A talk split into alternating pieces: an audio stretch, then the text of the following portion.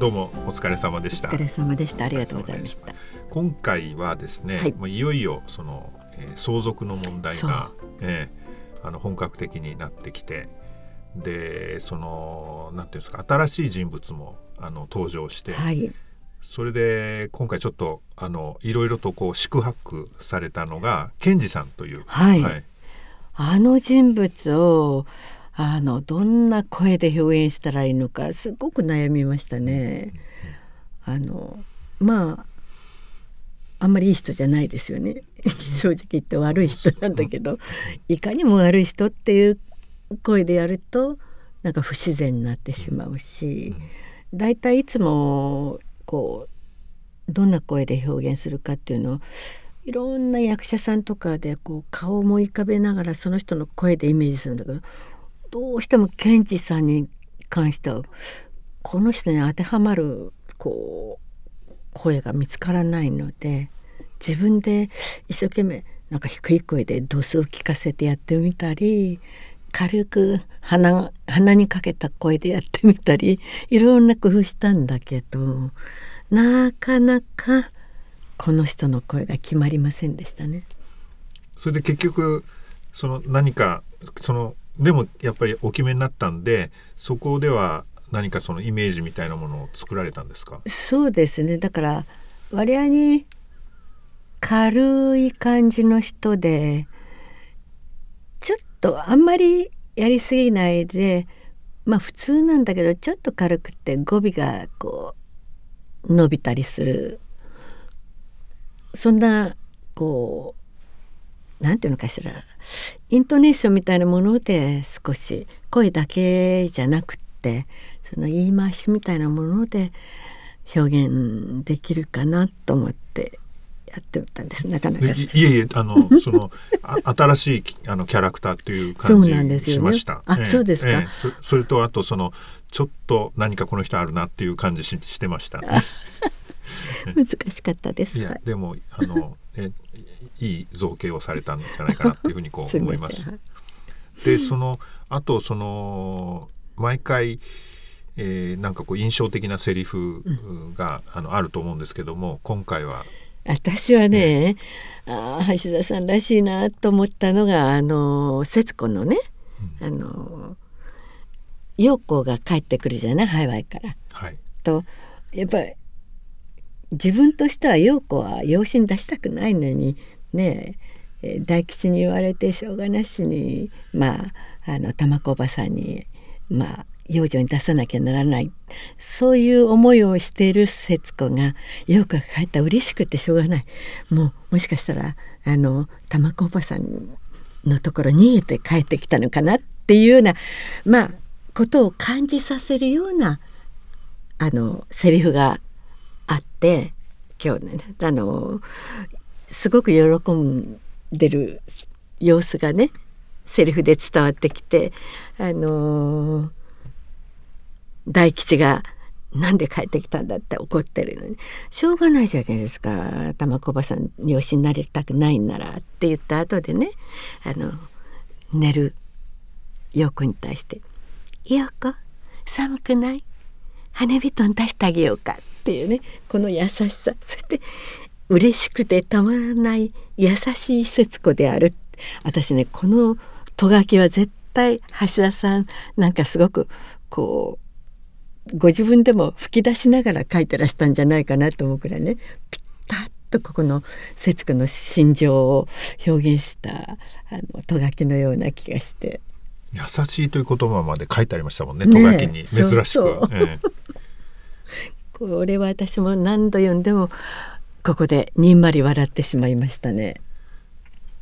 そうですねすごいだってえっと、えー、初回2回2回目でしたっけ？すごいもうあのなんかこう嘆く節子さんっていうのがありましたもんね。そうなんですよね。うん、陽子が帰ってきたら嬉しくてしょうがないね。卵おばさんに勝ったみたいな感じが、うんうん、なんとなくここからにじむんですよね。なるほどなるほど。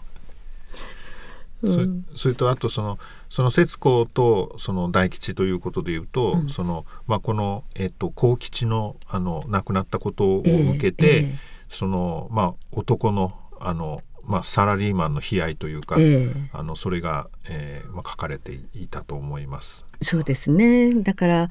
橋田ドラマっていうのは、まあ、女性たちの悩み苦しみを描いているってねあの、まあ、受け止められていることが多いんだけれどもでもやっぱり男の気持ちもあのきちっと見つめて書いてらっしゃるなってまあ女性も今ねサラリーマンとして長く勤める人が多いから大吉のこの気持ちもね分かる人いっぱいいると思うねある種やっぱり普遍的なあの組織で仕事した人たちがみんな味わう悲哀ですよね。それでそのまあ、一方でその節子とか長子からすると、うん、そのなんで辞めるのっていう、うん、いやお金をもらってるお給料をもらってるうちは、うん、あのありがたくそのもらわないといけないんじゃないかっていうふうなことをなんか、ええ、まあね、え、妻にとって夫は ATM ですからね。そうちょっとあのズキッとしますけれど。うんなんかその辺もで割とこうくっきりとなんか図式化したような感じでね、うん、書いてくださるか分かりやすいんですよね。うん。うん、まあそうですよね。そのまあ対立構造っていうのが、ね、あの橋田先生のまあ一つのスタイルになってるんですけれど、はい、でそのさっきのあのえっ、ー、とことで言うとそのえっ、ー、とちょっとそのあのえー、大吉のあの仕事のことで、えー、そのえー、監査役になってたっていうその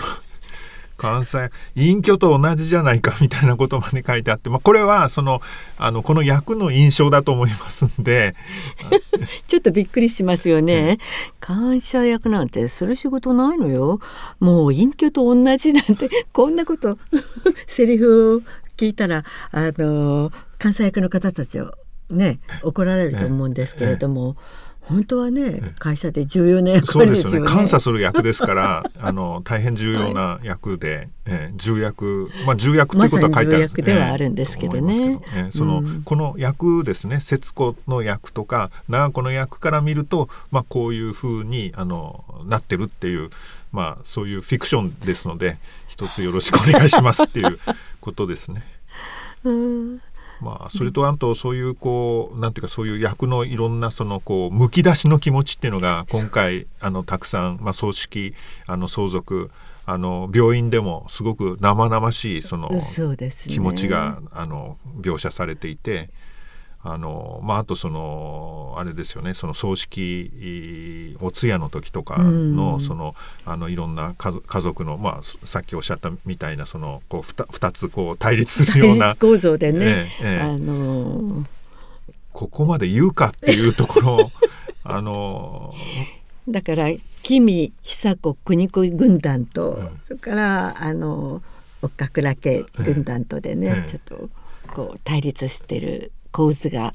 非常に分かりやすいんだけど、やっぱあの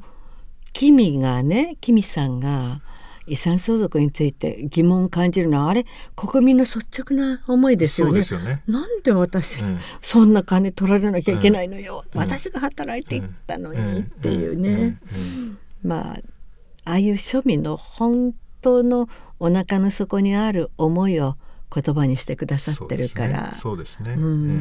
本当は現実とはちょっと矛盾した言葉なんだけどね。なんかそういうやっぱりこう本音というかですねそのそういうものがもうセリフの形で書かれてあるのでだからまあすごくあの受けたっていうところだと思 思います。ですね、えー、そうですね。これからますますそのまあ、検事さんがどういうふうなことを思って。そう、え